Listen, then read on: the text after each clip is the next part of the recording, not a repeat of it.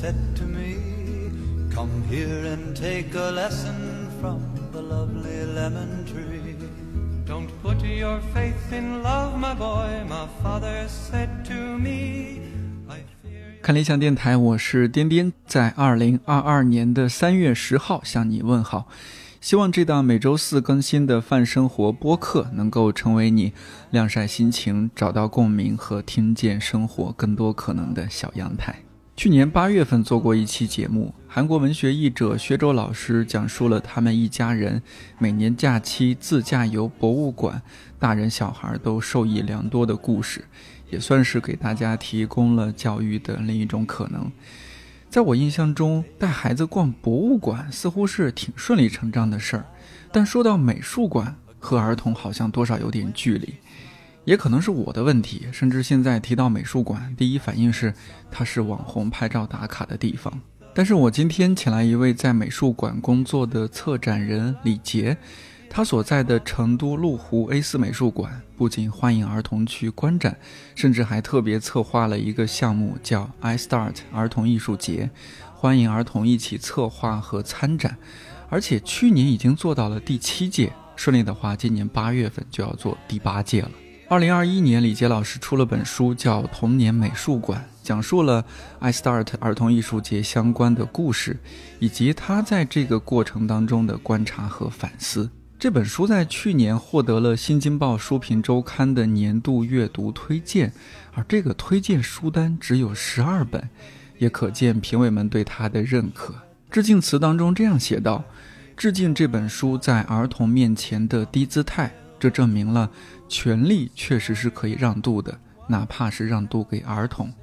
更致敬所有在这本书里展示了作品的儿童，他们对现实的敏感，对想象的追逐，都再次证明了人的无穷可能性。我们来听听大朋友李杰的讲述，看看他是怎样和小朋友们在美术馆里一起探索艺术和生活的。The flower is sweet, but the fruit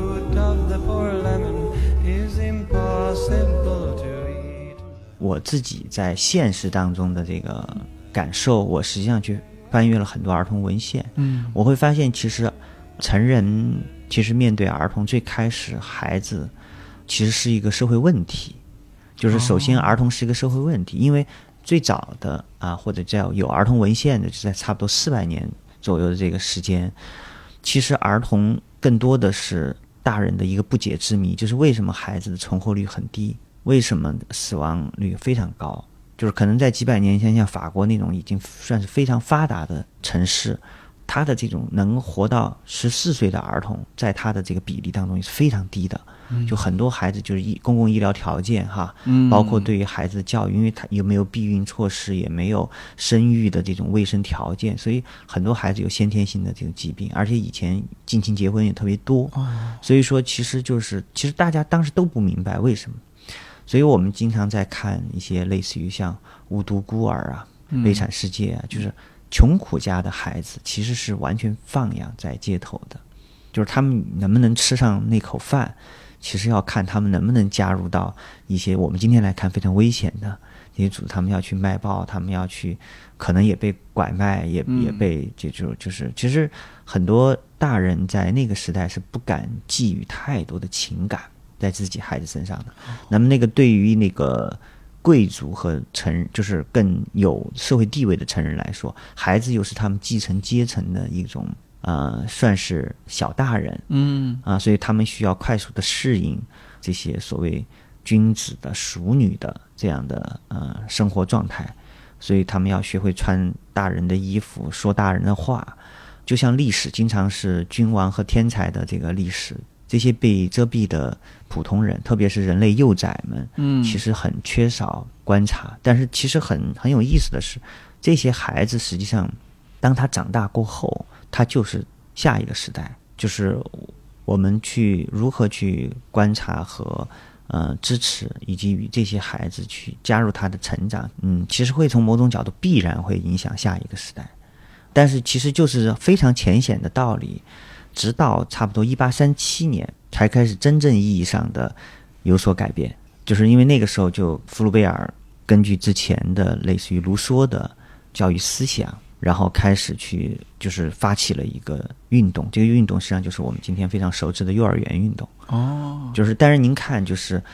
呃，我们在看到呃，人类有书记员的历史，有这个学校的历史、私塾的历史，有印刷术的历史，这些历史都很早很早很早了。但是其实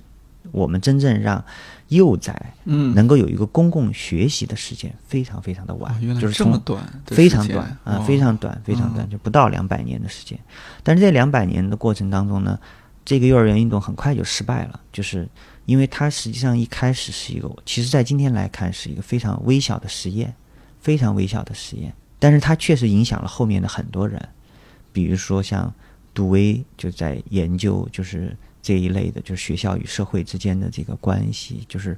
学校的价值到底是什么？因为后来就有普鲁士的教育，就这套教育系统其实是对我觉得全世界的影响是非常大的，因为它其实用了一种非常工业化的、集体性的这种把孩子呃和成人区分开，然后关在一个围墙里面，去用分科的方式去给他们进行所谓的培养。然后呢，这个培养其实根本上还是让孩子能够快速的学习和成长，成人社会适应成人社会，就所有的规则。但是幼儿园的运动给了我们一种新的启示，就是其实孩子就应该是孩子，玩儿以及在玩具教具的这种世界里面，就是他们能够产生自己的学习，他们跟同伴之间应该有同伴的文化，他们跟大自然之间应该保持着这种。呃亲密的人距离生命的距离，嗯他们跟父母和老师之间应该成为一个社群，而不是呃，就是家长传递焦虑，老师回应焦虑，孩子嗯无助更焦虑，对吧？嗯就是我认为普鲁士的教育是典型的工业化的这种社会所带来的这样的一个思潮，但是其实后来像呃蒙特梭利，包括像华德福的很多的这个教育实验，嗯。其实就又接续了弗里贝尔的一些思想，再到后来的下山学校，就好多好多这种实验，其实都令人很振奋。但是由于一战和二战，把整个世界的这一条线又给打断了，儿童又成为了那个在战争当中最脆弱的、嗯。被阻断的、失去自由的、失去父母的这样的一个群体。就是所以说，儿童的很多声音，早年一直是跟他们的不幸绑定在一起的。而且我们后来我发现，在儿童的图像和人类历史的传播当中，其实我们会发现，嗯，一直以来都是在传递的，就是儿童跟战争的关系，或者是儿童和某个社会重建之间的关系。就是孩子有些时候我，我觉得他实际上他明显是一个他者的图像，嗯，但是这个他者又能引起我们的共鸣。比如说，我们看看到越战那张非常著名的那张照片，小女孩对小女孩跑的那个奔跑，就其实她已经全身烧伤了。嗯嗯，但是士兵在旁边抽着烟，就是那一刻，其实我们要知道，一个图像的产生，它它前后是有很多故事的。但是，当我们把孩子的这种纯真，包括中国也有一张嘛，对吧？就是上海被轰炸的时候，然后一个孩子跪在废墟当中，旁边都是死尸，对对远处的坦克。所以这种时候，我我觉得大家关心的是那样的一个大的社会和现实，但是很难去说关心跟这样的孩子一类的孩子，就是我们可能会帮助这一个孩子，但是我们很更多的被很难去忽略掉了更多的具体的儿童被忽略掉了。嗯所以我我觉得这样的一个过往，其实给我非常大的触动。但是从我的工作的专业的角度来说，我又会去想，艺术这么无用和这么虚妄的一个东西，它如何去让儿童变得可见？然后它又如何去影响艺术本身？或者是说，艺术对于儿童有那么重要吗？因为我不太想用美育这个词去去说，因为今天可能全世界，特别是中国都在谈这个词，但是我认为这个词很显然也是跟我刚才说的。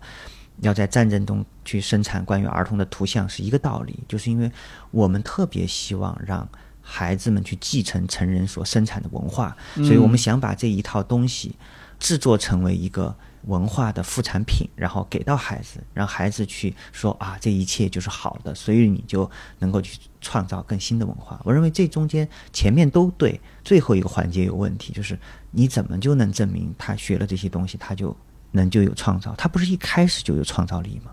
我反过来想的是，我们用了什么样的方法，让这些孩子学了很多东西，他忘记了创造，他成为了知识的奴隶。对，这个时候，我认为知识的搬运工。对对，我认为这个时候，我们今天去看孩子有这么多的学习渠道，有这么多的这个可能性的时候，为什么他偏偏在学校里面，他在家庭里面会感受到压抑？嗯，他会特别渴求快一点长大。但是当他长大了过后，他发现成人的游戏规则其实如此的不堪，或者无趣。那那个时候，我们又应该如何回应他呢？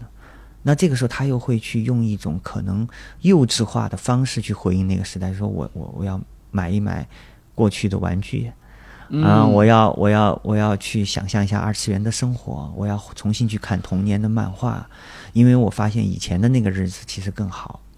所以，其实这个悖论在。我认为八零后过后就一直在循环的上演。是的，是的。童年在，就像尼尔波斯曼的《童年的消逝》里说的那样，其实他他是不断的在被缩短的，就是就是孩子。越来越熟悉成人的玩法，他可以快速的把原来需要十八年时间才能够去消化的东西，可能现在八岁的孩子就已经玩懂了，在一个屏幕上就都实现了，对都实现了啊！那些可以看的、不能看的，他都看过了，他也都体验过了，他也都想过，他也都嘲笑过了。但是，而且他们已经学会了。如何在成人面前表演？因为我们也在他们面前表演，我们也在大人物面前，在小人物面前，我们都在表演。所以在这样的一个状态里面，真诚、真实、真挚这样的东西其实非常重要。所以我认为，创造不是说创造本身有多么多么的的有价值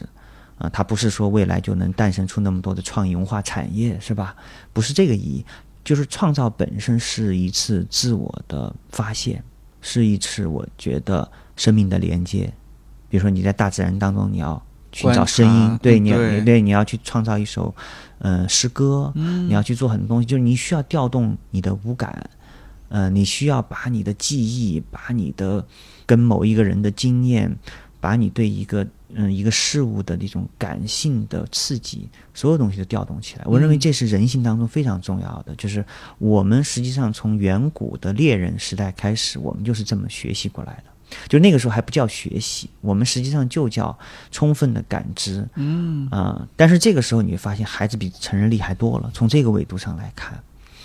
啊，然后我我就觉得，其实我在慢慢慢慢的这个工作当中，可能有一种给养，就是。我从来不觉得我们在教会孩子什么啊，我们永远是在被孩子刷新认知，就对世界的认知，重新也是对人性的这个认知。而且我们会发现，孩子上有一些智慧是我们已经忘记的，就是因为他们很深知自己不是世界的中心，就是孩子知道，因为他们面对成人世界，他们很弱小，嗯，很无力，很多时候，但是他们特别会自得其乐。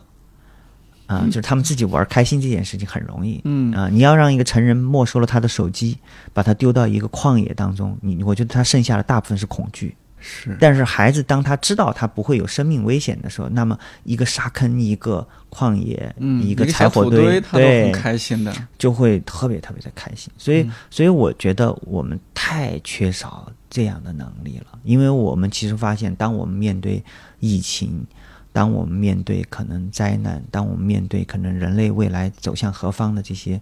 嗯无力感的时候，我觉得我们又要回到那个面对无知的好奇，嗯，重新去探索世界新的可能。所以我觉得孩子实际上是人类的向导，就是他并不是一张白纸啊，因为每一个孩子都是独特的啊，而且他一生下来他就带有了很多特性。啊，因为我我自己因为有两个小孩儿，所以我我最大的一个感觉就是，小朋友，当你有一个小孩儿的时候，我记得我老大出生的时候，我特别有一种感受，就是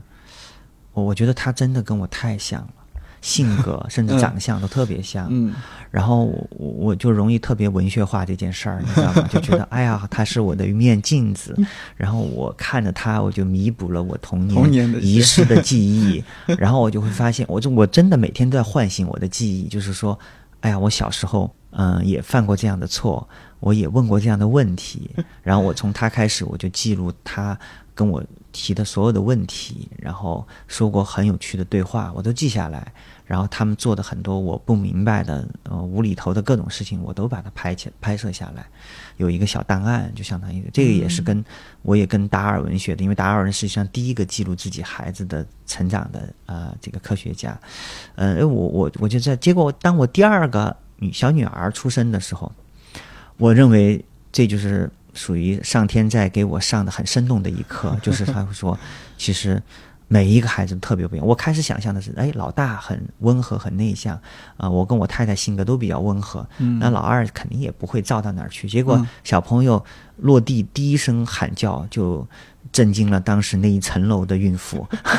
就 是就是，她就像一个摇滚女青年一样，然后这样的一种。嗯，情绪和他的处事态度，我们认为一个月过后可能就会好起来。嗯，结果现在已经快五岁了，他依然是我行我素的，就是非常有很很朋克是吧？很朋克，很有自我的一个小女孩。嗯啊，而且就是哥哥也拿她没办法的那种。然后她非常强的自我意识和自主性，而且很酷，就是没有理由，但是你最后会被他折服。所以我就会发现，哇，原来真的是。每一个人就这么不一样，但如果我们把孩子想成一个模具，我们说什么样的孩子叫乖，叫有定力，叫有智力，叫有艺术能力，是领导力。你给他定很多标准的话，那完了。那这那这样的话，整个世界的孩子们有多少孩子是压抑的呀？可能只有那些学霸，只有那些所有都身心发展都很健康，各方面的孩子觉得特别好。但我们知道这样的比例肯定很小，那么我们教育的目的到底是什么？我们看似选出了那些分数最高的孩子，那些人中龙凤，但是人中龙凤他不可能，他就都集中在一起成为国家的象征吧？他一定会和那些普通的孩子，或者是说那些本不该普通的孩子，那些特殊的孩子，那些被遮蔽的那些儿童，生活在一个世界里面。那当他们。在一起的时候如何共处呢？对，这是一个很重要的问题。对，所以，所以我觉得这个过后，它就有可能是我认为未来社会割裂的一种危机。我们今天看中国，嗯，特别是其他的很多国家，在发展的曲线更多元、更多变化这种情况下，很容易，比如说像日本，可能他们在跟我们年龄差不多的这一辈的上一辈，他们是战后，呃，其实是反思，然后到振兴的一代。对，但是等到经济泡沫的时候，可能他们花了很长时间去改变和拥有的东西，可能又变成了下一代的负累。嗯，好，那这个时候下一代会觉得，那房地产对我还有什么用呢？对我为什么要努力呢？对，那他就你我就会发现，他们有很多人去做有机农业，就是他可能大学他没毕业，他说我我觉得我的志向不在这儿，我在田园。有可能有些人就在做。世界旅行，嗯，也有人在做 NGO，对对啊，对吧？也有人就觉得我就甘于躺平，回到二次元的世界，就当然也多元，也很有意思。但是，他就不会像我们想象中说，我要创造一个百年老店，我要怎么怎么样，就是不是像那个时候是一个共同都要去做这样的事情。而在那个时候，你会说，是不是他们就不够励志、不够正能量呢？也未必，因为我觉得这是人性。所以说我我我觉得。如果我们如果给孩子设定一个所谓叫三十年的发展期，你今天学了这学了那，然后你三十年过后你怎么样？我觉得不可能，嗯，因为我们很难预测。就像是我们在二十年前，我们怎么能预料今天世界会有这么一难，对吧？就是即使没有全球性的战争，但是它也相当于发生了这样的一个全球性的大事儿，嗯嗯，有这么多人的人不幸丧生。呃，被隔离在一起，然后大家都很迷茫，很希望去拥抱和连接，但是又没有办法，呃，获得这样的经经历。但是，的每个人又在思考新的方式，所以我觉得，年轻人和未来的这些孩子们将成为的年轻人，其实，我觉得就是要去无条件的相信他们。就从他们还在襁褓当中的时候，就要去相信他们，而且我们要善用我们的那一丁点的所谓监护人的权利，就是它不是我们拥有的那个财产。就像美术馆不应该在今天把它那个物看得比人还要重要，就是我们太去强调说那个物与物之间产生的故事性的知识，然后说你学这个是正宗，学那个不行，就是你把它放在玻璃柜里，把它远远的用一个标签，呃，并列的呈现出来的时候，我认为我们美术馆应该反思这种啊，就是博物馆、美术馆应该反思这种傲慢。我我认为科技馆都改变很大，就是你会发现它所有东西互动啊，互动参与的，对吧？那同样是包括自然历史博物馆也改变很大，嗯，是。所以说，我觉得，嗯，我在全球做过很多访问和孩子们的调研问卷什么的，我就发现，其实美术馆类的博物馆是排在就是在这一类的公共学习空间当中比较末位的。哦，啊，因为嗯，我认为不是孩子不喜欢，孩子很喜欢。你说孩子如果让他选课，数学课、语文课什么课，美术课，美术课肯定很喜欢，很喜欢，对吧？就是很多孩子啊什么，因为他发现没有一个具体标准或者固化的东西。对。但是当我们说，哎呀，你你学这个，你喜欢画画，那妈给你找一个美术老师。按照这种什么考前班的要求，学个几学期，马上就不想学了，就是妈妈我好累，我想放弃了。所以我认为很多东西在技术性层面的问题下，都是观念性问题。没错，这也是我看到您这本书的时候，不至于说震撼，但是让我哎想了一下，说为什么是这样一本书，叫《童年美术馆》。嗯，因为说到童年，说到美术馆，给我一个画面就是，比如说假期，有大人带着小孩子带着什么小黄帽还是什么，反正统一着装去到美术馆，一会儿看看这个这幅画，一会儿看看那幅画，它是一个所谓引导吧，被引导着，然后去去观察，但是。好像大部分人都看小孩儿，可能都觉得没什么意思，他不愿意听那些东西，他甚至更想在美术馆里面打闹一下。然后这时候大人就要出来啊，不要吵，这里要安静。对，所以就想哦，那你要怎么讲讲说美术馆里面怎么样去规训孩子吗？因为因为他他这个里面他就会有很多人就会首先要去谈，嗯，去。博物馆、美术馆的礼仪，嗯，这个其实有点像去剧场的感觉。就是说，当如果我们没有去告诉孩子们戏剧的魅力，嗯，呃，去体验那个戏剧的感受，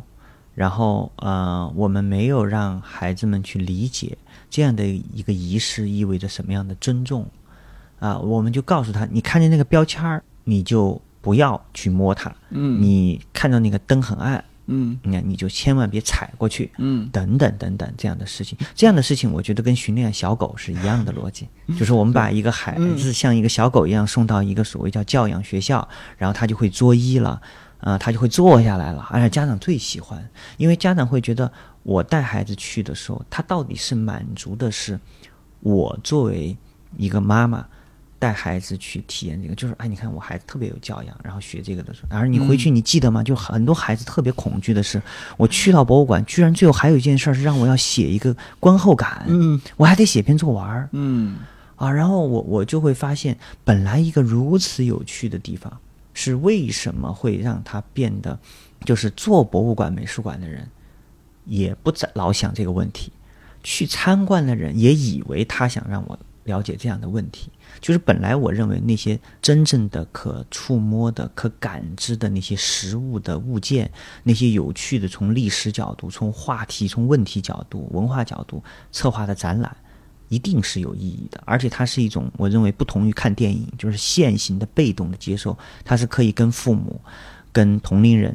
交流的，跟导览员、跟这个策展人交流的一种对话性的。东西，我认为它是一种运动型的思想的过程，就是你你其实思维一直在被调动，在在在看，对吧？你在想，你可以临摹，你也可以，你可以记下来一些东西。你的观察点，就别人看青铜器，有可能看的是花纹，看的是文字，就是大一点有经验的；有可能你看的就是，哎呦，它为什么有个鸟在那儿？然后你特别喜欢鸟，你就从鸟这个点，你看，哦，那个原来不是鸟，那个是什么什么东西？啊，好像那个跟我知道的，呃，就是玛雅的文化里面、墨西哥里面又有什么关系？就一个孩子可能把他看过的几年看的好些个纪录片和书连接在一起，就能连接在一起。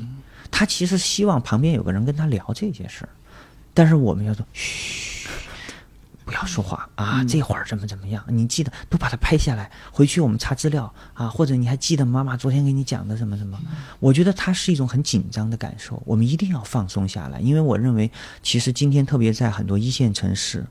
大城市的，它我们有这样的公共资源的情况下，大家一定要放松。它实际上是一种把生活、社交和学习做成一个日常化的一个状态。就我觉得，国外的很多这种非常博览型的这种这种博物馆和美术馆，它做的非常好的一点就在于，它其实不是想要去引领什么，它恰恰是要去沉淀和这个激发一些什么。我认为这个是非常非常非常重要的。可能一些实验型的当代美术馆，它可能有一些先锋性的姿态和，但是他也知道它是小众的，或者是它是。正因为有在前面的博物馆成长的数代人，嗯，才希望有人能更希望在他在世的时候看到更多未来，他也希望参与那个未来。这个生态是很健健全的。但我们今天中国的博物馆的呃发展，美术馆的发展是应该是全球最迅猛的。就是我们其实跟嗯当年可能八九十年代的日本很像，就是当时他们叫做一线一美术馆哈，就是每一个地方都要有自己的。美术馆和博物馆，但是后来也出现了，就是呃一种现场的断裂，就是可能文字都比那个观众要多，所以从那种角度来说，就是因为你缺少内容，你缺少真正去生产内容的人，比如说艺术家也好，或者是工作人员、美术馆人也好，那这个地方就变成了一种公共资源的浪费。对啊，所以我觉得中国现在的问题在于，它确实有很多内容、很多的点，但它太集中。比如说，在北上广深，它可能集中了特别多的这样的资源，但是在一些欠发达地区，还需要很多很多的建设。但是那个建设，我认为更多的是软硬件应该结合的部分。我们今天太重视硬件，嗯，缺少那个软件。但是原来我们认为的软件，就是馆长、策展人或者海归回来的这些优秀的年轻人，当然很重要。嗯，但是我觉得我们为什么忽视了观众？为什么忽视了那些周边的学校和社区？嗯，我觉得现在有很多的学校和博物馆主动的在进行连接，但是那个连接就还是很像是小学生跟大学生之间的连接，就是啊，我们要去联谊，然后由于这个大哥哥太厉害了，所以我们只能仰望他，我们要进去要怎么怎么样。我觉得它不是一个协商的过程，嗯，不平等，对，不平等，它没有那个协商的过程。我觉得真正要做到儿童友好也好，或者是面对社区去更多开放也好，我们其实还是应该多学习。我认为这一点上，比如说像日本啊，其实做的非常的好。你看，它有些美术馆里面甚至会，嗯，有很多的教室，就是让大家去理解创造的过程。嗯，它也有那种市民中心，就是有很多公益的讲座。啊，不一定都讲艺术啊，他甚至有些有些允许，呃，这些周边的家庭在那儿卖菜，就在美术馆里面啊，而且，嗯，就是我看到的很多的项目，就是，嗯，比如说像横滨美术馆，我也在书里也提到了，就是。嗯，他可能让大师的这些经典的雕塑，他去跟这些艺术家工作室去联系，说，由于我这个美术馆是在这个区域是儿童友好的，所以这些孩子们大概率会把颜料扔在你的这个雕塑上面。但是呢，你这个雕塑的护养和怎么啊，我们可以选择用什么的颜料，不会破坏你的雕塑。嗯。但是，但是你的雕塑会让这些孩子记一辈子，因为这些孩子一直在跟你的作品互动。嗯。然后我发现那些真正的很多艺术大家。他是不会对孩子自私的，他是他是会同意的，嗯，所以我们今天你会发现，美术馆或者叫做，特别是在我所工作的领域，那个当代艺术这个里面，他有可能他在表面上，他可能是把那个其立的最高的，他说我们要去追求文化的共同体，我们要去追求啊所谓艺术的解放啊，人人都是艺术家，这种话都说烂了，嗯，但是当他具体到说。一个保安面对一个孩子冲进来的时候，做什么的时候，他有可能就就会觉得，哎，小屁孩儿，你你别这个熊孩子，你怎么能这样呢？嗯，他的处置方式，他的思维方式，有可能还是啊很原始的状态，并不那么当代。对，所以我我的感觉是，所有人都要重新去学习，都要重新去讨论和协商那个规则是什么。刚才也提到说，他他为什么这个书叫做童年美术馆？对，这个结合在一起很奇妙。是是是因为童年跟儿童还不太一样，就儿童是一个至于成人的一个人类的这样的一个阶段，一个，但是童年是儿童和成人都拥有的东西。只是一个是过去式。但是我认为，童年对于成人来说也是当下式，因为我们做的做的好多的事情的决定和影响，都跟这个童年是有关系的。嗯，但我经常有些时候我会跟艺术家去聊，就是艺术家往往都要迈过一些心理的坎儿，最开始哈，十年前，嗯，才会来参与我们的所谓儿童艺术的项目，是因为他会觉得你们是一个很好的当代美术馆。如果你作为策展人去跟我谈艺术创作的时候，我会非常开心，因为你是希望通过策划一个我的好的展览，嗯来去向艺术系统去喊话，然后再回应这个艺术系统的嗯、评估机制，或者是挑战这个系统等等等等。游戏规则是一个固定的东西，嗯，但是对于但、嗯。但是对于儿童，他参与儿童这个项目的时候，他就有可能得卸下自己一些包袱，对吧？因为他得想，他做这个东西，他针对的是一个具体的人群，啊，他知道孩子是那个皇帝的新装里面那个小男孩儿，就是他们很直接的，很直接，的，对他，他有可能釜底抽薪，会问你一些你答不上来的问题。嗯，好，你那个时候用一些所谓的哲学的、社会学的、艺术的理论都论失效了。话，对你都没有用，就是嗯。你你就是得真实的生命对话，呃，所以很多艺术家其实有些时候会很担心。第一个是担心，第二个我也反问他们一个问题，说我会认为艺术家也有很多重的身份，为什么你的履历就会从大学毕业过后开始写，说你是一个独立艺术家，你做过什么展览？那么你大学之前在干什么？你如何成为你自己？你是谁的孩子？你又是谁的父母？你如果还是个老师，你教的学生他们他们跟你的关系是怎么样的？你其实一直在学习的关系当中，你一直在成长的关系当中，但是我们不谈论。但另一个角度，如果我们去谈论一个艺术大师的时候，我们就恨不得把他童年的事情都挖出来。我们说这个天才就是因为小时候看了什么什么，对对对，他们成多几岁的时候，他们的音乐就怎么怎么样了。那为什么嗯这一些伟大的人的童年就非常重要呢？我觉得不是这样的。我认为一个美术馆对于人性的观察是要从一开始就要去做的啊。所以说我我们不管是做艺术大家的展览，还是去做孩子们的项目，其实骨子里的工作方法都是有一些相关联的。嗯因为它其实就是对人的挖掘，也是对人的激发。因为我们觉得一个艺术家或者一个孩子，他其实是一样的人，他到这个地方来，他要他要去试图去想什么人会跟他的作品发生关系，或者是说他有什么事情是一定不吐不快的，以及他和别人的创造又有什么不同。他想不想跟别人一起创造？那这种事情，我认为其实大的来看，它就像是一个公共的一个文化的实验，对吧？就是嗯所有人都在去试图去先放下一些成见啊，嗯但是讨论一些彼此可能感兴趣的问题和话题，然后围绕这个东西来讨论。所以我们经常的小朋友的在美术馆的这个工作，其实一开始大人是会有些看不起的，我 觉得你的东西就是涂鸦，呃，嗯。说一点儿听不懂的话，嗯。创作一个看起来还有点可爱的东西，但是这个跟艺术可能很远，就很多人一开始都是这样的成见，但是慢慢慢慢他就他们就会发现太猛了。嗯，我们我们去我们去年有给孩子们开了儿童哲学的啊、这种工作坊，我们请儿孩童哲学，对，就是请小朋友，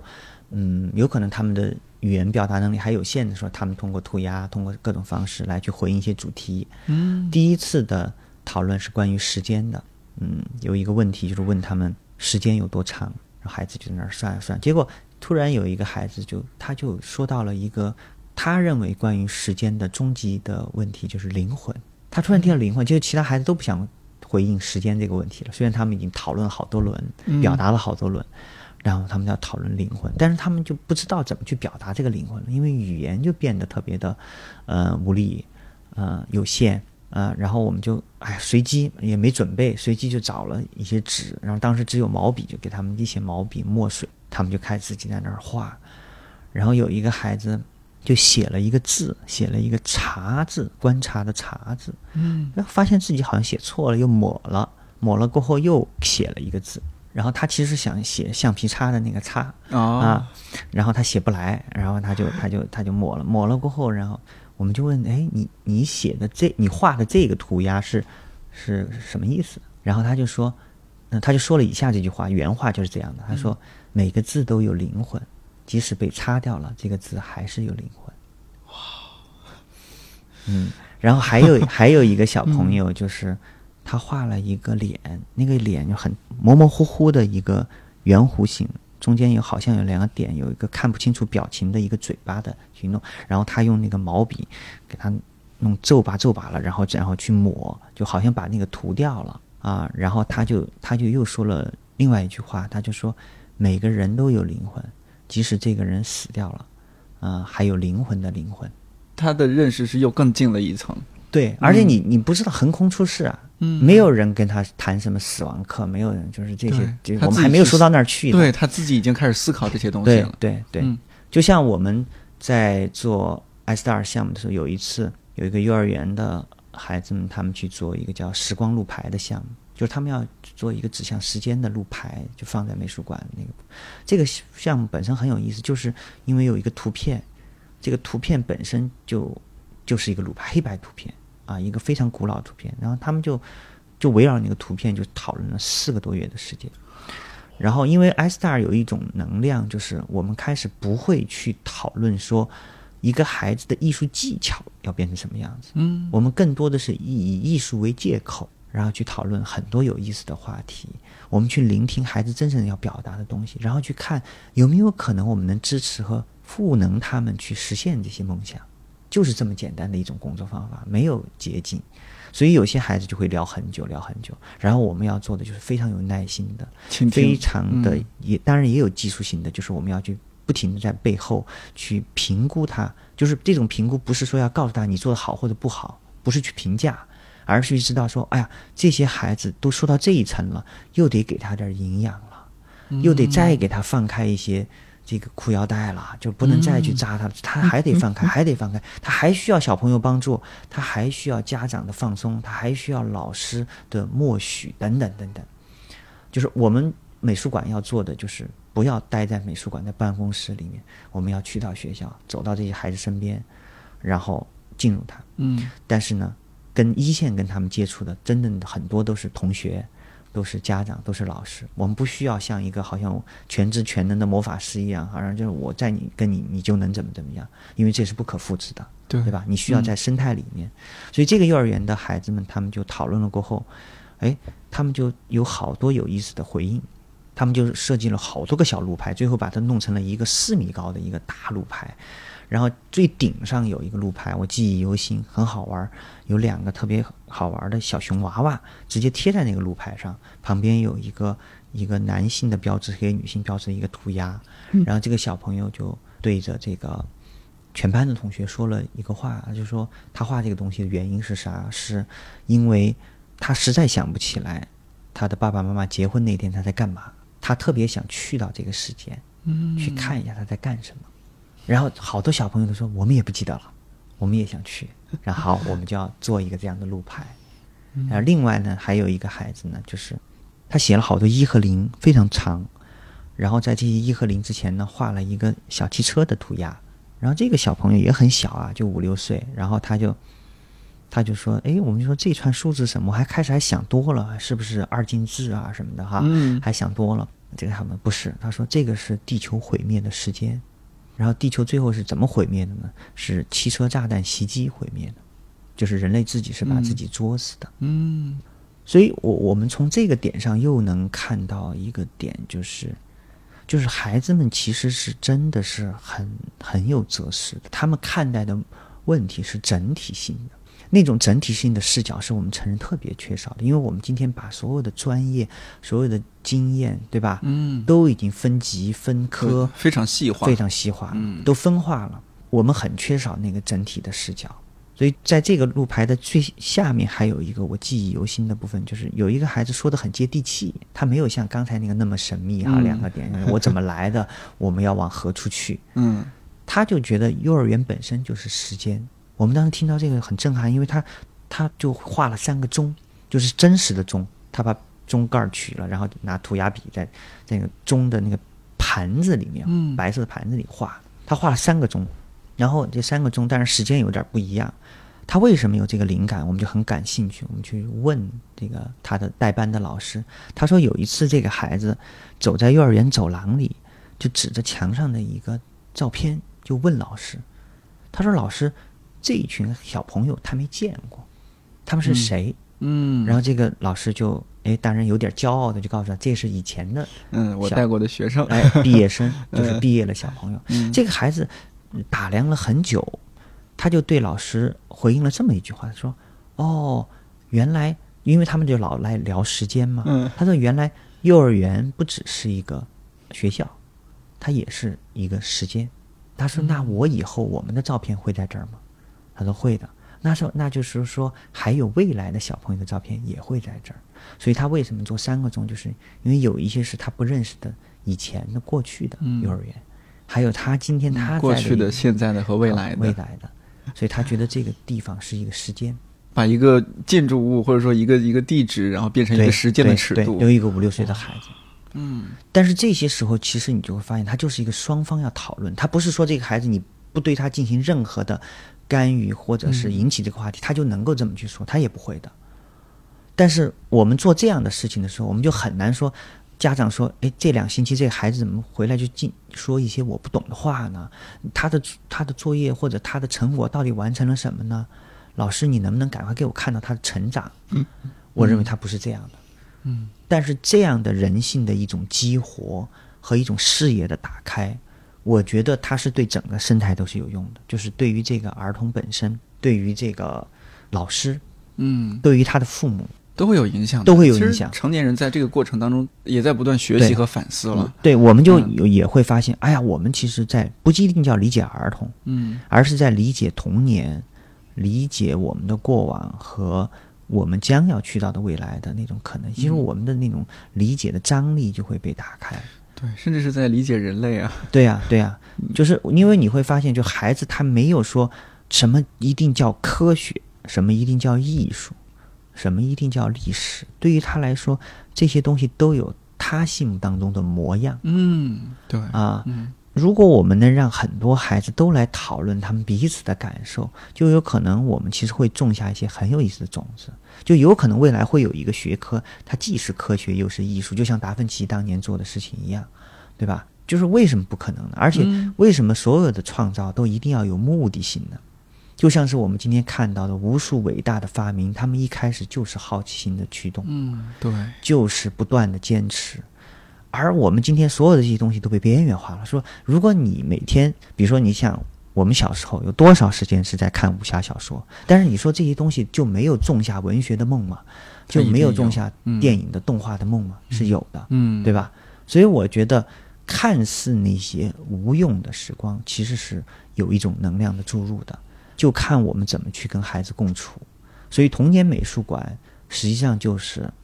大人和孩子们关于童年的树洞，嗯、就是他们有很多很多想去表达的东西，但是他们又想去实现它，或者知道明知这个东西是不可能，或者是一种想象，但是人类就是需要一种想象的力量，我们就要唤醒那种想象的经验。因为我们都太清楚想象之于人类的价值，就是它是人性非常重要的一个一个体现，嗯也是我觉得，呃，我们去应对这种未来的不确定性的一个非常重要的能力。嗯，你刚刚说了很多，我有点担心，听节目的朋友说，嗯哎，这个人在到底在说什么？刚刚提到一些关键词，提到童年，提到美术馆，我觉得有必要我们简单的介绍一下，比如说 A 四美术馆，也就是您工作的地方，嗯它到底是一个怎样的存在？听起来这个美术馆真的很不一样，嗯像一个教育机构，但又不像传统教育机构。为什么它还和学校做一些互动？嗯好像听起来不是一般的这种传统的学校和美术馆之间的关系。嗯嗯、其实 A 四美术馆呢，它实际上是一个非盈利的当代美术馆，但是它是民营的，哦就是它实际上是地处在成都，嗯二零零八年就建馆，跟汶川地震是同一年，嗯就是它在地震前的两个月建好。所以这个美术馆呢，它有两个基因很重要。第一个基因是它有一颗不断的去探索艺术边界的一颗好奇心，就是它始终支持很多实验的艺术，一些新的艺术的发生，就是 A 四美术馆的第一个基因。第二个基因呢，可能就是通过汶川地震过后，我们会发现艺术的某种社会功能的缺失，对于一个美术馆来说是非常需要去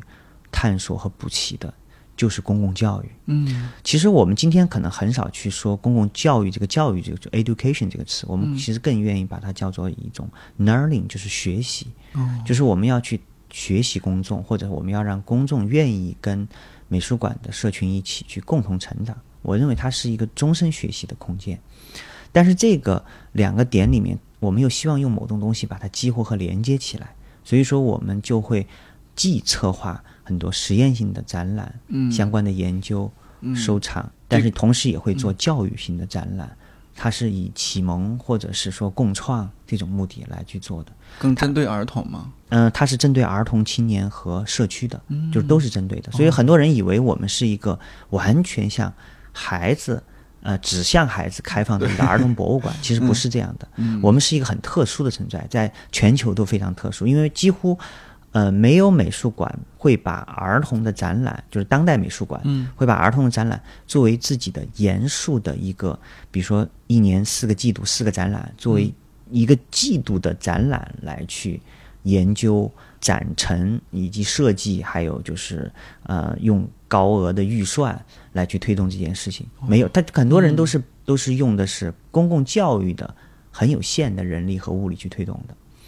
当然说回来呢，就是回到就是说，我们为什么要去做这样的事情？恰恰就是因为，嗯、一方面我们会发现，今天新的艺术不断的在用某种实验性的，甚至有些批判性的视角在往前推进，嗯，但是公众在面对它的时候，其实很自卑。是啊，嗯，就是我们会发现，哇，这些东西离我们太远了，看不懂啊我们完全无法进入。但是我们认为，其实，在懂与不懂之间，还有一个更重要的问题是，大家会放弃创造的权利，就是大家会觉得，啊、你这些艺术家们，他就爱说什么说什么，杜尚都说都都弄成那样了，我们还能说什么呢？是对吧？所以说，从某种角度来说，我认为很多的普通人其实是需要体验那个创造的，需要去感知创造的来源以及创造的过程，以及有一定仪式化的经验去呈现那个创造的结果。但是这样的事情既可以发生在美术馆，但是这样的机会很少，也可以发现在他的客厅、他的学校，或者是社区的街道，甚至是直播室里面都可能。我认为这是无所不能的，但是就是没有人去太去用行动去推动它，有可能会喊一些口号，或者是呃用一些书去证明说这些是可能的，但是如何在中国现在的土壤当中去去真正去推动这样的事情？所以在这样的一个背景下面，我们就开始一直在做艺术的探索、实验和公共艺术的结合。但是我们在这个过程当中，就通过汶川地震的灾区的儿童的一些走访啊，给他们上课，我们就会发现儿童的问题其实是一个社会的焦点。但是这个看似好像是最大的一个焦点呢，又被大家简单化了。嗯，就是大家会好多美术馆去看孩子的这个点的时候，都容易把它看作是儿童是一个美术馆经济的啊、一个驱动力，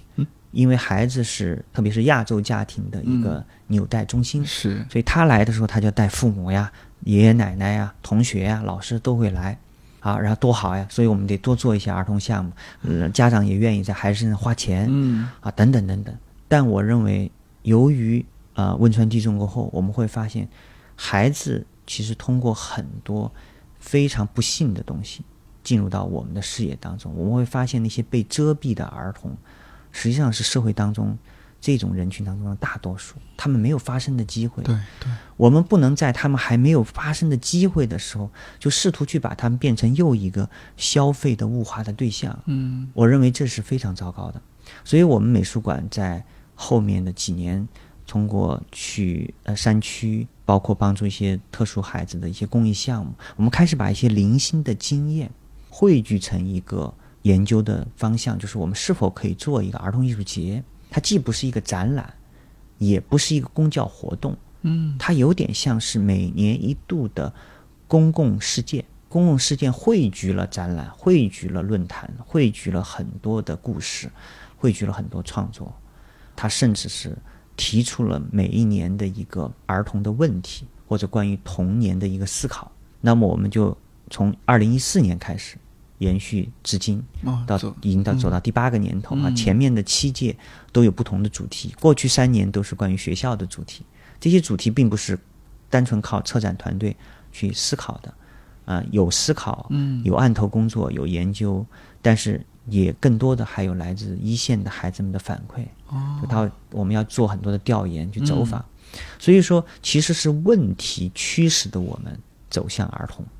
然后就做了刚刚您说的这个 I Start 这个儿童艺术节，每年时间好长啊，我看到要做四个月，对，三个月，三个月是可个月嗯嗯。可见的一个，就是其实好像说它开幕了，然后到闭幕，嗯就这个时间、嗯。是个可见的时间，但实际上它的跨度是一年，哦，就是我们每一年的闭幕的那一天就会发布第二年的主题，对对对，然后呢，他就从第二年就开始了很多的讨论，就开始了，就是有些有些项目甚至是准备了几年的。啊、但是他那种准备呢，不像是成人的那种工作的准备，说我们签一协议，嗯，然后我准备几年过后要做一个什么，不是这样的，它是一种呃，实际上就是一种好像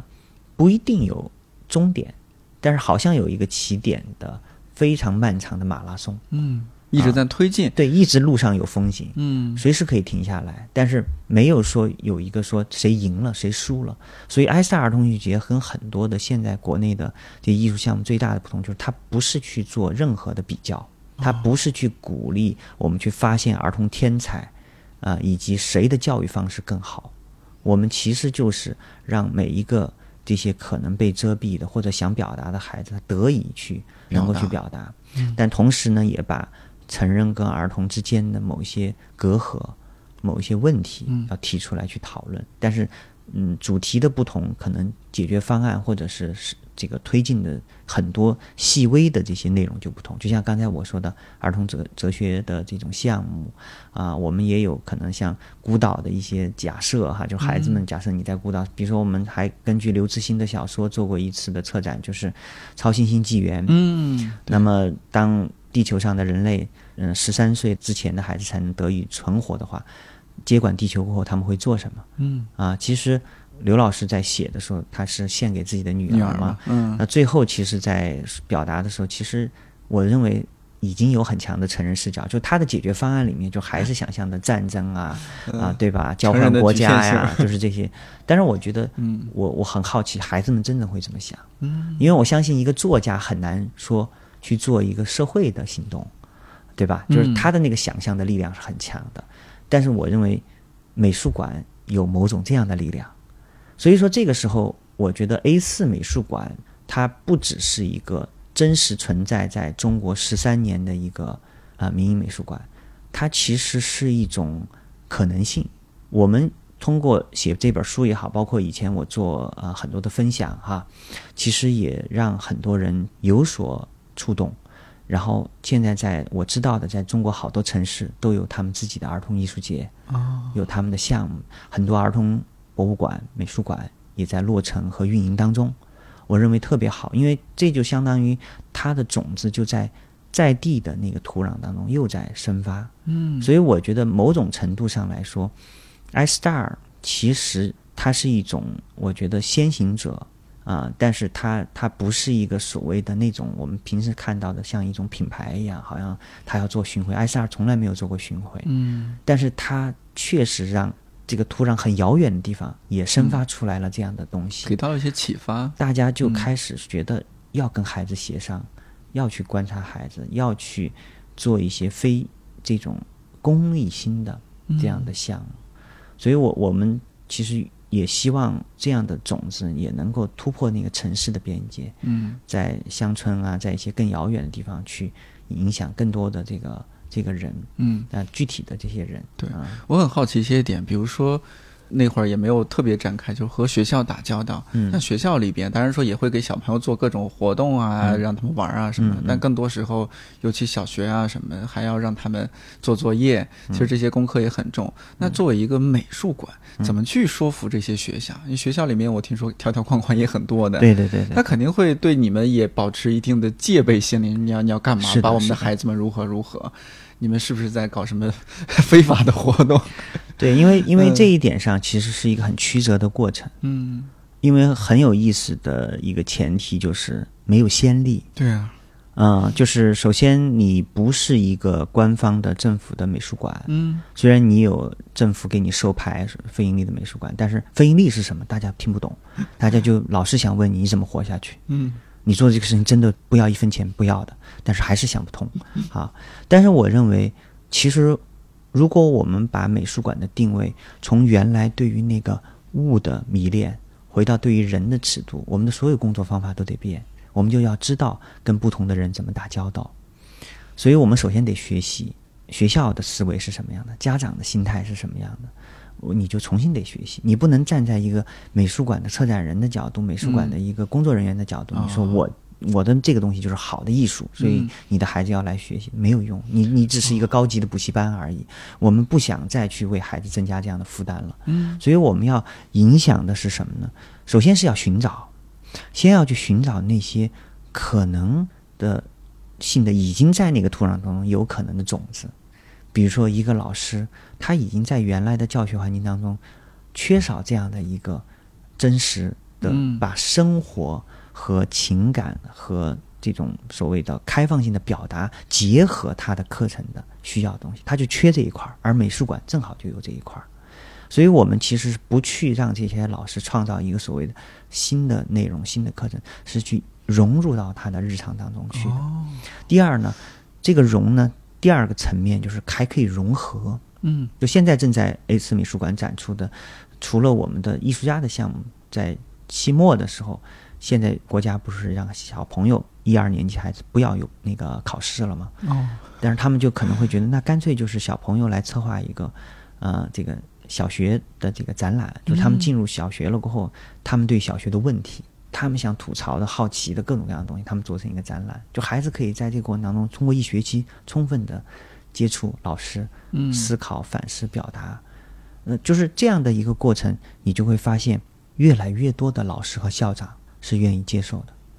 因为你是在，你不是完全逆着这个时代的方式去做，你试图是要去跟这个时代对话的，这是第一个点。但是更难的是家长。对啊因为家长是非常焦虑的群体，嗯他们特别希望美术馆能够去认证他们孩子的艺术才能，以至于他们能把这个作为谈资啊、去报学校，然后对吧？甚至是升学等等等等。但是我们会明确的告诉他，其实你要想 iStar 的意义，这样的话就会需要有非常多的沟通成本。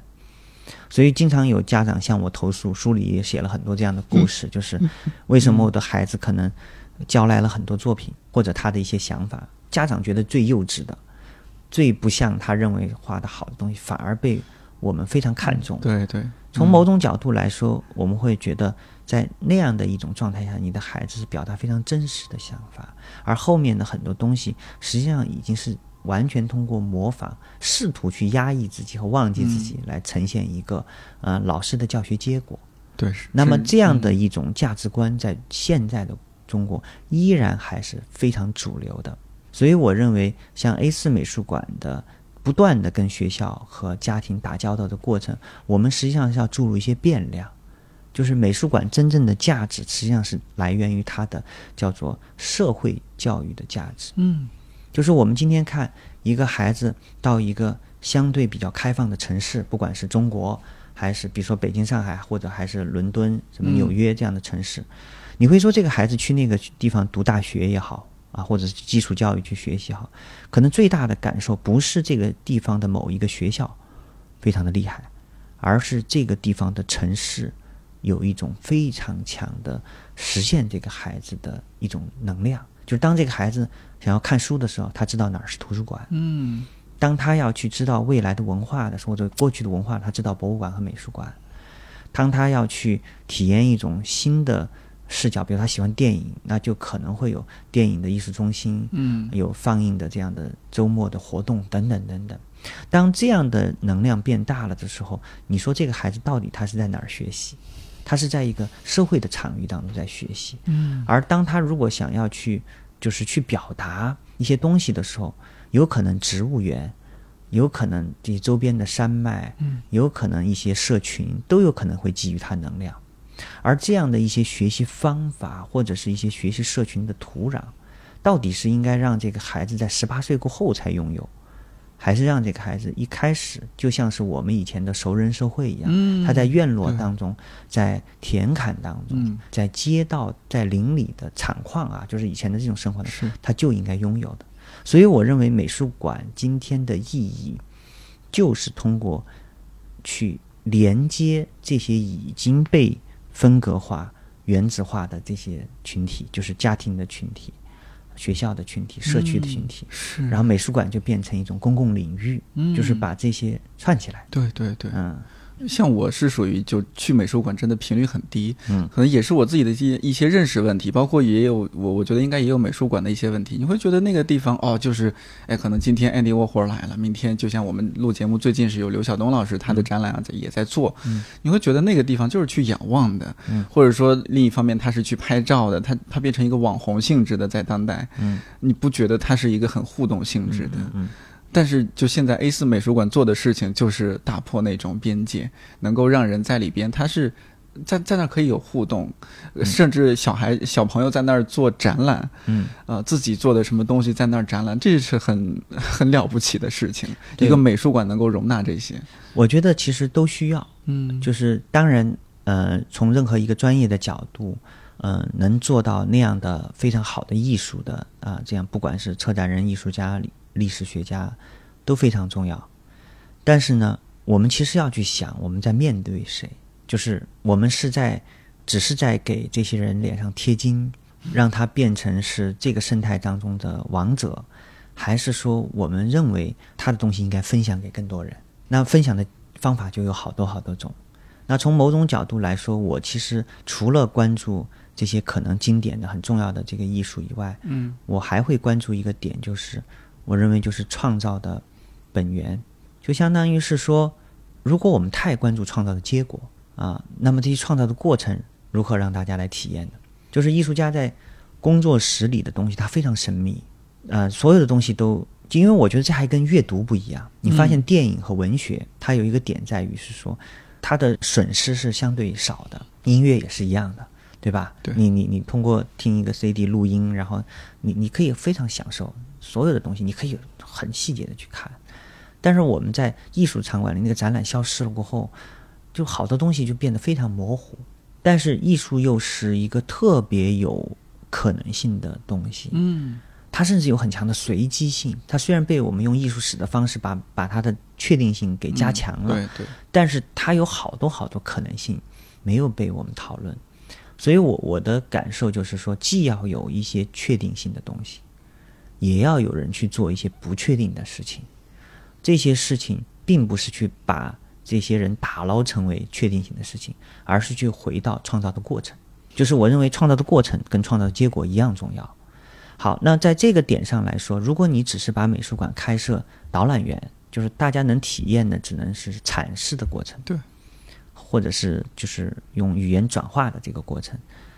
呃，甚至还都还没有用更创造的方式去做，因为我们美术馆的小小导览员、孩子导览员里面是可以用戏剧、用歌唱、用各种方法来表达的，大人也可以。嗯，就是我们让艺术家授权，艺术家授权说你可以可以允许这些人用不同的方式解读我，有专家也有素人。那另外一个角度就是在这样的一个创造的过程当中，对于自我的唤醒，对于一个人或者一个群体，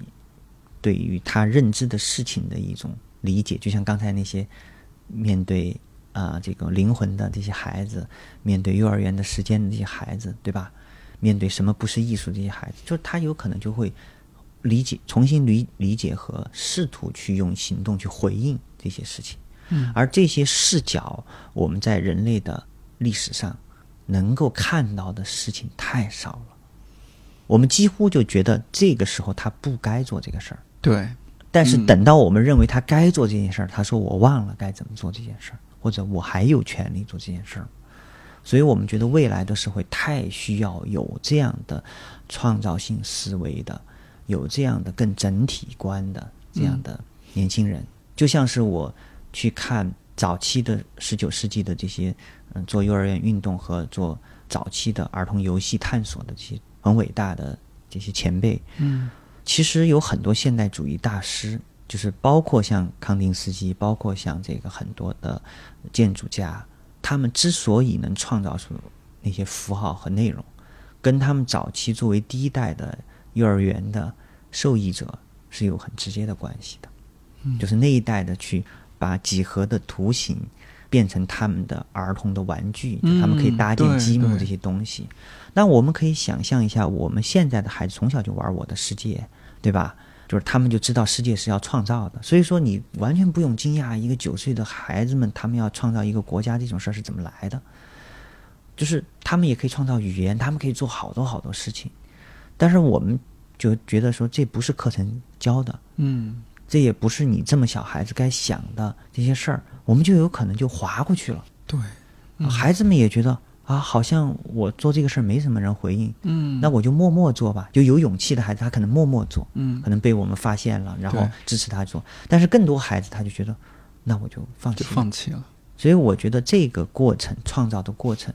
其实既对这些本人有用，也对那些看到这个事情就是变得可见或看到这个事情的人，以及对那些有固化思维的站在艺术权利顶上的人，我认为都有用。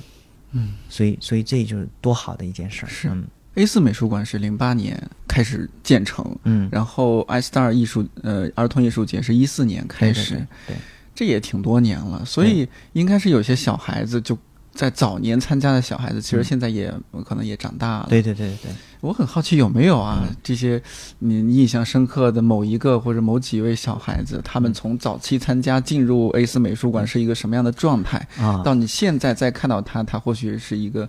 什么样的状态？他会有什么样的转变？这个感觉太神奇了，因为就是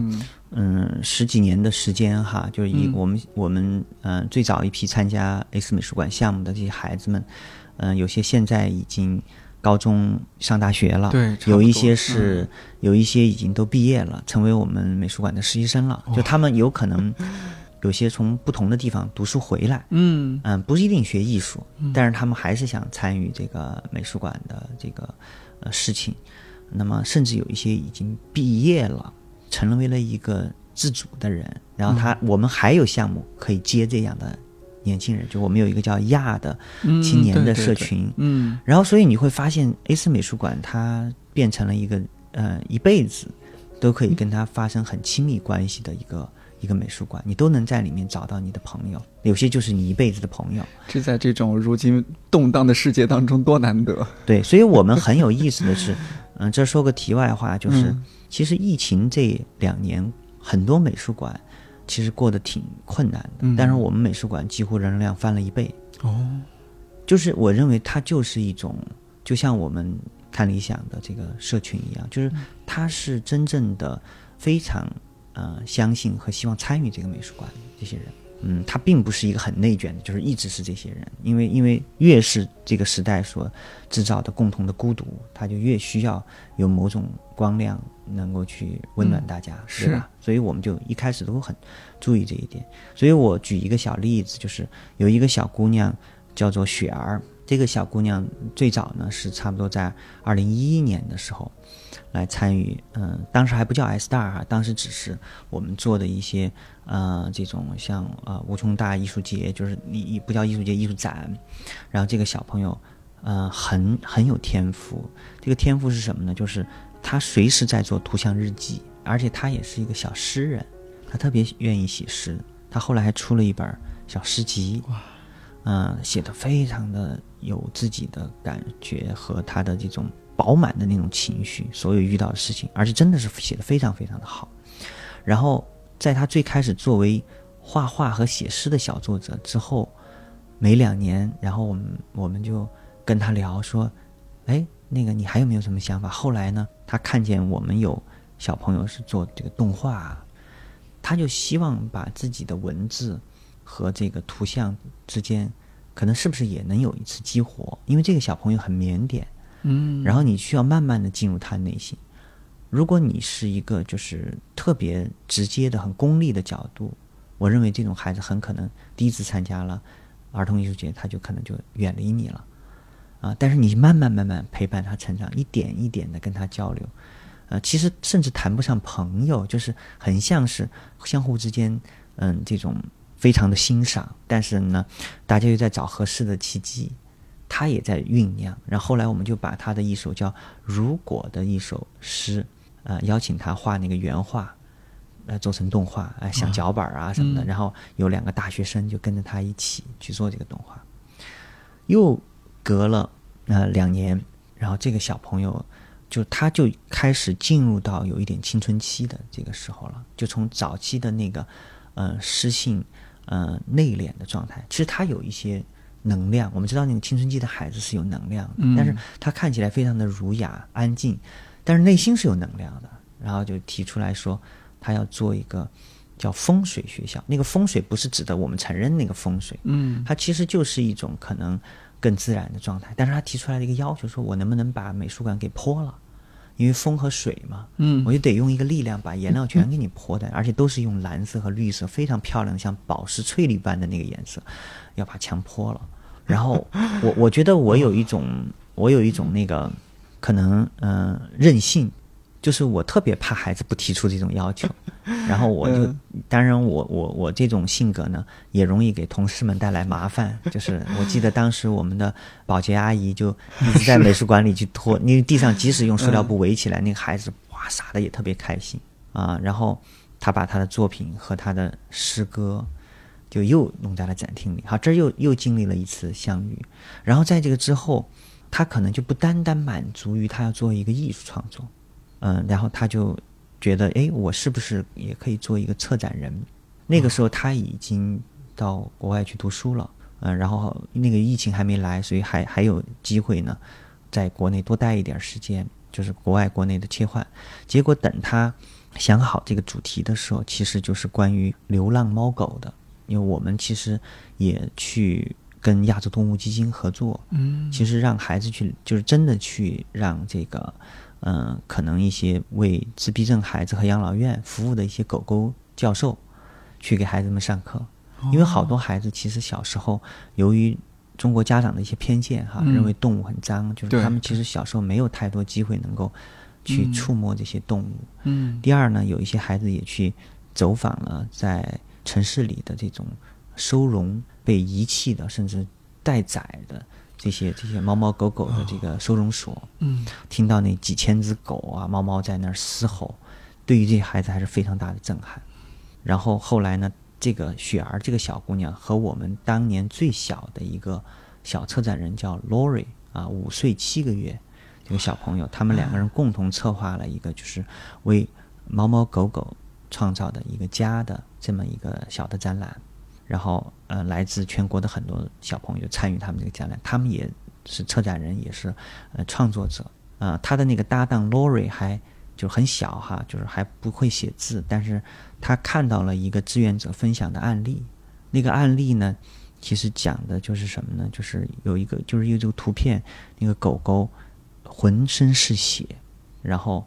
被人虐待了过后，扔在垃圾桶里，就是堆满了垃圾，就。丢在那个垃圾桶，那个狗狗就只冒个头出来，在那呻吟的一张图像。然后这个小洛瑞看了非常的震撼，但是他也没有当场表达什么。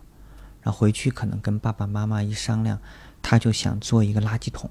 啊，因为他最后还是很得知了，就是这个狗狗是被一个志愿者，好心的志愿者姐姐给救助了过后，做了十几次手术，其中有几次是开颅手术。很不容易把这个狗狗救活，现在九岁了，非常的健康。他也看到了这个狗健康的样子，所以他要做一个垃圾桶。那个垃圾桶是只允许人类进去的，然后这个垃圾桶的名字叫“人类回收箱”。他也在里面创作了一些垃圾放在里面，然后人开从侧门开进去，然后一个特别大的垃圾桶，成人和小孩都能装进去。然后他还把自己想说的话告诉爸爸，爸爸打了字在手机上，他照着画在那个。那个打开那个柜子的柜门上，呃，大致的内容其实就是他们策划这个展览的一个初衷，就是他们要想让所有的人类都感受一下那个无家可归、被遗弃、被丢弃在垃圾桶里的状态是什么。就是我们真正应该跟他们共处，很好的共处，把我们的爱献给他们。啊，所以你就会发现。一代又一代的孩子，就像这个孩子，像雪儿十几岁、十四岁的时候，一个五岁的孩子跟着他又开始成长了。然后 Lori 在去年啊第二年又参加了我们的 iStar，嗯他又说了另外一句话，嗯，他说其实虽然他年纪小六岁了，但是他也很忙了，所以说他就说本来他决定不参加了，但是他舍不得这儿的人，所以他决定还是要参加嗯啊。所以说我觉得 iStar 一代又一代的孩子，其实在不断的变化。其实对于我本人来说，那个时间拉得更长，因为嗯很多我妈妈的学生的孩子都又参加 iStar 了。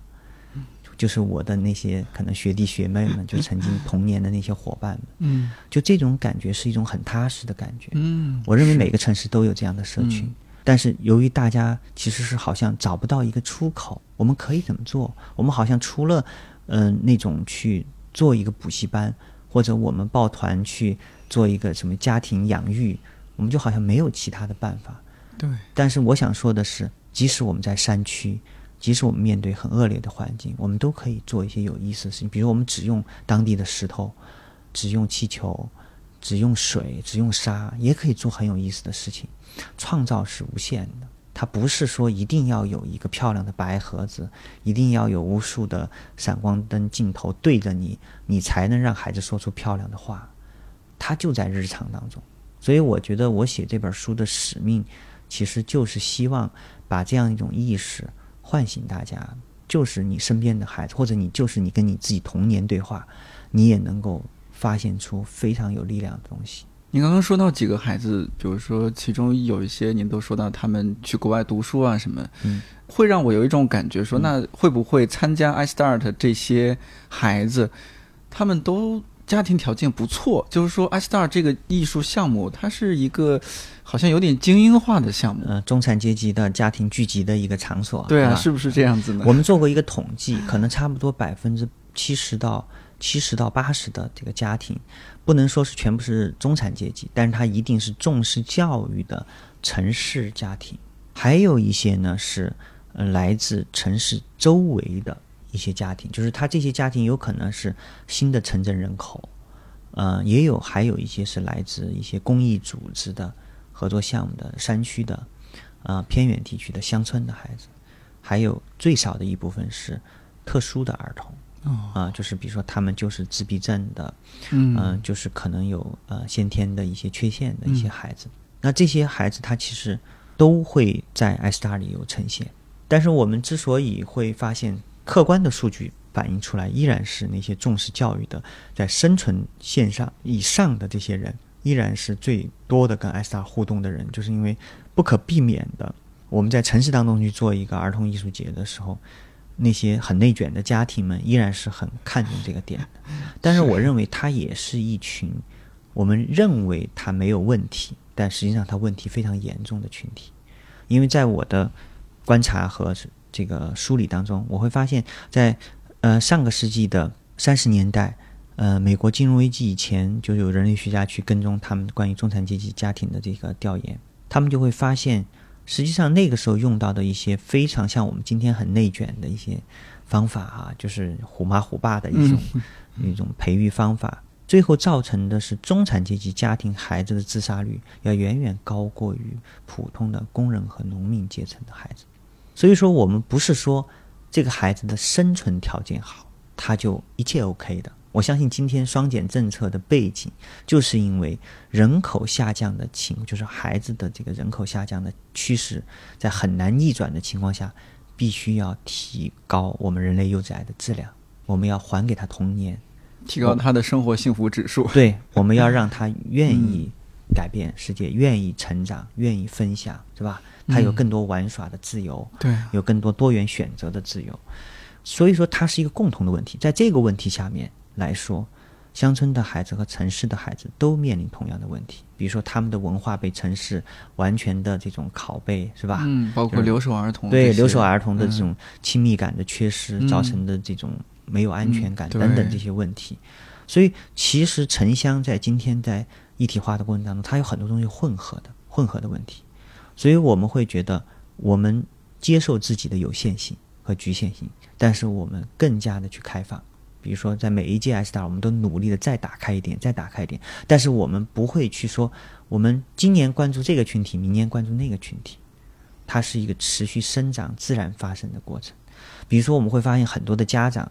在 iStar 的这个环境当中，他们有可能也成为了 NGO 的发起人。嗯，当他们通过 iStar，他们发现了遥远的乡村当中的问题的时候，他们也有可能做一个公益项目，他们有可能成为了一个志愿者。嗯，就像是我们看到这些孩子也在帮助这些动物，对吧？就是我认为能量越大，呃，你的责任也可能会越大。对于你的孩子来说，他在未来社会当中的影响啊，就是我认为也有正向的激励，也会很大。嗯，所以这些点上呢，我我觉得它是一个我们在今天来看依然是利大于弊的状态。嗯嗯，家长在这个过程当中也是在变化的，可能之前他是一个很鸡娃的家长，对后来发现哦，原来孩子应该有这样的成长环境，原来有更多的孩子处于那样的环境当中。是的，那我是不是可以做一些？我的孩子已经在做这么厉害的事情，这么这么了不起的事情，我也要做一些更有意义的事情。就是我我我嗯感觉到，就是、我我听的非常多的一种情况是说，因为我的母亲在我自己小时候特别爱画画的时候，就把我送到少年宫。他是从一个家长变成一个美育老师的，就变成一个非常受尊重的一个呃一个一个少年宫的美术老师。嗯、我我能感觉到母亲在或者叫父母在关注自己孩子在发展的过程当中，他不断学习的价值是什么？其实他也在去丰满自己的人生，但是呢，他没有去把自己的身份界定为说他就是要为了这个孩子要牺牲什么。嗯，我认为这种共同的成长的伙伴关系是非常重要的。对对，就是我们不需要去牺牲那么多。当然，我知道在有一些条件很有限的家庭里面，是真正存在这样的牺牲的。比如说，你几个孩子，孩子太多了，太贫穷了，你可能只能供一个孩子去上学。我们很多国家的 NGO 的这些工作哈、其实就是为了去避免更多这样的有限的选择，对吧？嗯，那么对于美术馆的这个事业来说，其实就是希望让大家看到更多的这种现实的复杂性。由于它是由一个创造的背景来去看到的，所以你就会发现，即使是你在生活或者是条件很有限的情况下，你也可以通过创造去治愈你自己，也去治愈他人。就像我们看到那个琳达写的啊那本书，嗯嗯就是呃，我们其实给我们打开了一个新的视角，就是即使是在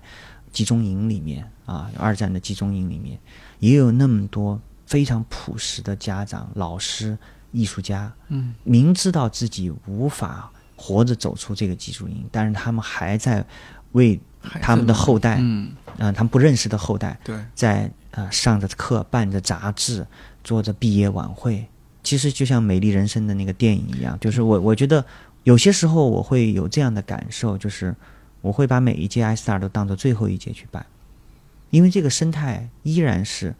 他会觉得要停一下，想说为什么你们要做这样的事情啊？为什么就孩子熊孩子怎么怎么怎么能够在美术馆里就得救了，是吧？你你们太理想了，你们这种想法太精英了，嗯啊，所以说嗯，这个太小众了，我我不关心，我还是继续鸡娃，是吧？嗯我觉得这个这种心态依然是非常多的。但是为什么我们还是要做，或者还是要珍惜每一次的这种机会呢？就是因为越是在这样的情况下，在唤醒的一个一个当下，越是要去充分的去进行沟通和珍惜这样的一些经验。虽然说我们受到了很多的鼓励，有越来越多的城市开始做这样的事情，但是也有可能会扭曲，就相当于我们今天做儿童友好城市，我们用一种一股风，然后说所有的东西都要换成孩子们喜欢的、啊，怎么怎么样的，但是我们没有问过孩子们，我们用的是我们的设想，我们没有跟他们讨论过。就像我们今天无数的教育大会上，最听不到的就是孩子的声音，但是我们一直在谈教育。所以说我经常在分享的时候，我说的最多的就是孩子的故事，就是孩子们是真的他说了什么，他原话就是这样的，他是在什么情景下说的。我们也做了一个叫口金言的青少年的论坛，每一届的 iStar 的时候都会去做，所以既有国际的教育论坛专家，也有孩子的分享，而且很多时候像去年的嘎嘎国的那个主创，嗯呃，高中三年级考完高考给我打电话说他还想参加这个 iStar 哦，已经高考了呀，孩子。啊，，对，对对对，也也比较大了嘛，其中一个成员，然后呢，他要参加 iStar，我就说那可以。那他去年又跟着好多的四个学校的几十上百个孩子，又做了 iStar 的四个平行宇宙的线上游戏版本，他们去利用课余时间去做出来。嗯，他也代表中国在世界教育大会上，代表一个未成年人，去发出了呃，就是中国的孩子们创造的声音。所以说，所以说我我觉得从某种角度来说呢。就是这些经验、这些经历都能改变，或者都能影响这些孩子，一定会的。但是他不一定是说他每天就记得这个事儿。嗯，我认为是有一天，当有人说你不应该有自我，你不应该相信你自己能去做这些事情的时候，他那个记忆能被唤醒，我觉得就足够了。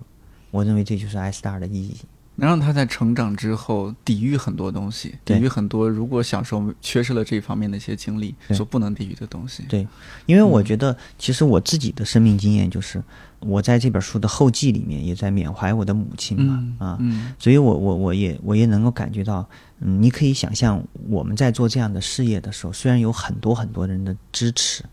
但是也会面临很多的迷茫和困境。但是我始终感觉到有一股力量，那个力量就是我的父母和我小时候的那个童年的社群所带给我的那个相信的力量。嗯，就这个力量，我我觉得很神奇，就是它真的有很强的治愈力。在你非常困顿的时候，你你还是会觉得相信一定没有问题的，可以去做的，即使不行也没有事情的。嗯，就像是孩子们玩沙堆一样，他不断的被人摧毁，他还是很快乐。他就是在这个里面去。搭了拆，拆了搭，人类历史不是就是这样吗？对吧？所以，我我我觉得这个过程真的就是非常的重要。所以我我也觉得这种温暖的感觉，我也希望用用这样的一种行动去影响，或者是说去让更多的年轻人能获得这样的慰藉。我们录节目的时候已经二零二二年了嘛，你应该最近除了说就是宣传这本书、参加一些活动、接受一些采访，呃，也同时得准备今年的 iStar。今年是第几届？第八届了。第八届 iStar 啊，主题应该是已经确定了是吧？我们今年的主题叫做“不存在游戏博物馆”。其实去年的主题叫“一零零一游戏学校”。嗯嗯，它其实是一个承上启下的一年，就是它是学校的第三年，就是做做学校主题的第三年。嗯，就是怎么在美术馆里去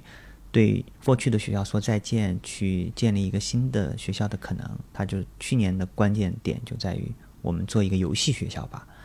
一零一是个虚词，所以去年我们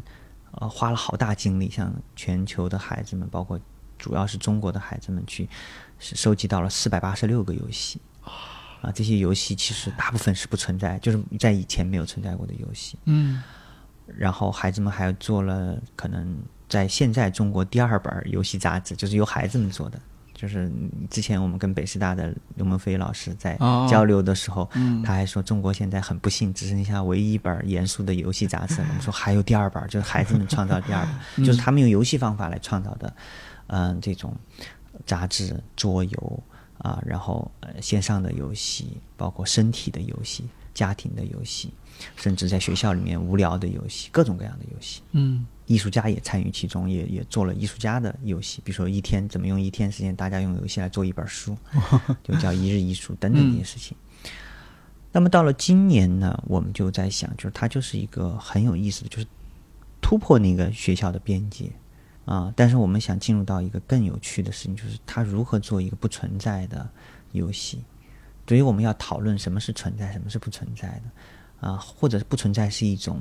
呃心态，就是好像这些东西看似没有目的、没有意义，但是它就是那么有意思。呃，我这儿还可以回应一下，就是之前讲到的那个小朋友 Lori，嗯，那个 Lori 在去年六岁的那个小朋友，Lori 在去年就做了一个游戏，叫做。人抓风，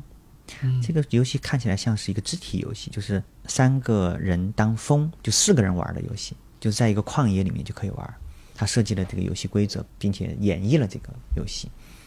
三个人当风，一个人当人。然后他其实表达能力嗯也非常好，但是毕竟是个六岁的孩子，所以就就只能用很简单词给我们讲这个游戏规则。简单的来说呢，就是人去抓这个风的时候，那个风。和人都要说话，风就说啊，你比如你是人，我是风，是吧？然后风是什么风？我是东风、北风、南风。嗯，然后嗯，这个风的时候，我就要对应啊，我我要去逃离你在抓捕我的这个过程当中，我就要说个理由。但是这样的一个过程，我们就觉得那完全是一个诗，就是你在玩的时候，你就一直在创造一首诗，它就像四句话。然后一直是一首诗，一直就是每一次都是一首诗，我们觉得太牛了，你知道吗？就是我们很难想象，用游戏可以把儿童的文学或者对文字的创造都做出来，这就是儿童。我认为这就是孩子的力量，这就是非常强烈的孩子力量。包括鼓励我的，就是我在疫情的时候这两年就经常被迫。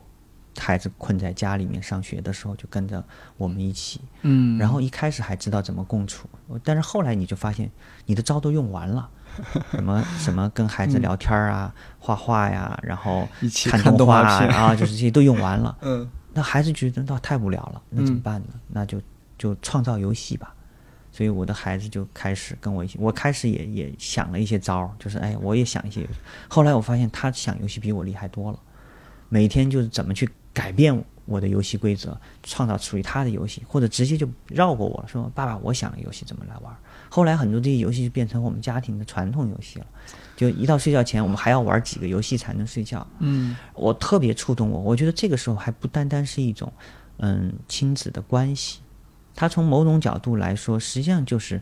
人和人超越那个模仿，就是去小孩模仿大人，嗯，啊，我要怎么去做？它其实是一种重新的去理解他的身体，理解世界的或者是社会的游戏规则，或者他把他想象的一个事情映射到现实的一个过程，就这个非常有趣。所以去年有一个类似的家庭游戏，就非常触动我，是叫做爬爸爸树。你说孩子这些游戏都特别简单，就是一个武汉的小姑娘。来参加不了我们的小策展人项目，他就通过线上的方式给我们发了一个图片，就是他怎么从爸爸的腿下面慢慢爬，从小腿爬到大腿，呃，爬到肚子上，嗯，然后翻过肩膀，然后爸爸手是是扎马马步的姿势，嗯，然后他从肩膀上翻过去跳下去，然后这个这个游戏就完了，特别简单。我们会觉得，嗯，这样的一个游戏还能做什么呢？后来我就问了他一个问题，因为我们特别鼓励孩子们去做做有意思的打引号的田野，就是你除了你自己跟爸爸玩这个，你能问问其他小朋友怎么跟爸爸玩这个游戏吗？我就问了他这么一个问题，然后这个小朋友就去了武汉的解放公园，然后就在解放公园就跟很多的路人的父子去交流，因为他也是个很小的小朋友啊，还。就是也是刚刚上小学的这种年龄，然后这个小朋友，嗯，就好多家长都特别的回应他啊，鼓励他，就说：“哎，我给你示范一下怎么玩的。”但是他得到了一些他没有想到的答案，就是有些孩子说他很少跟爸爸一起玩，还有一些孩子说他从来没有跟爸爸一起玩过。然后这个小姑娘在第二个星期跟我们。开线上的交流的时候，用他稚嫩的声音说：“他他觉得他要把他的爸爸借给这些孩子们，然后他就让他的爸爸周末的时候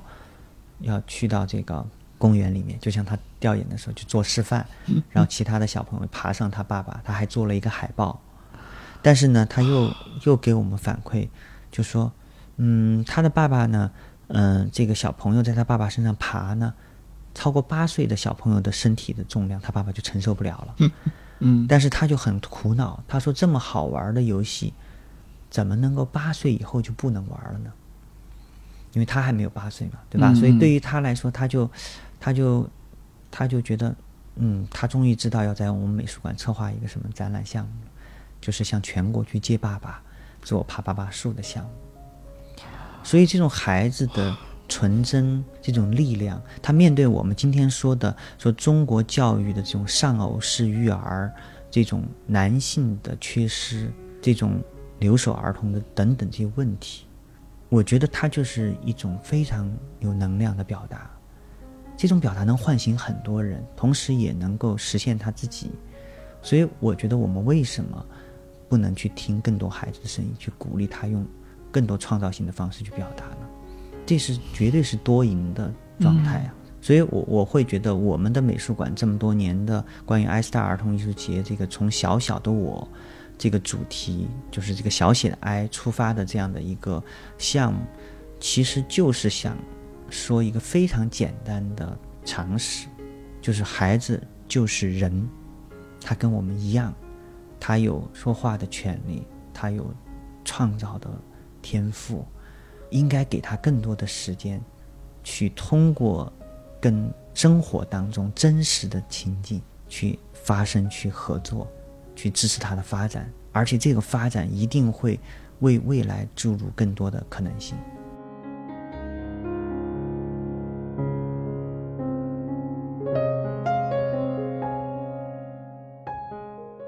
iStart 儿童艺术节的尝试真的很了不起。感兴趣的朋友可以在公众号“麓湖 A 四美术馆”关注今年的项目动态。在成都的朋友也可以直接去现场参与。除了看理想电台更新，每周四也是看理想 APP 节目上新的日子。今天最新上线的是《无限人生书单》第三季。由复旦大学文史研究院副研究员段志强老师主讲，听说要给大家推荐一份快乐书单，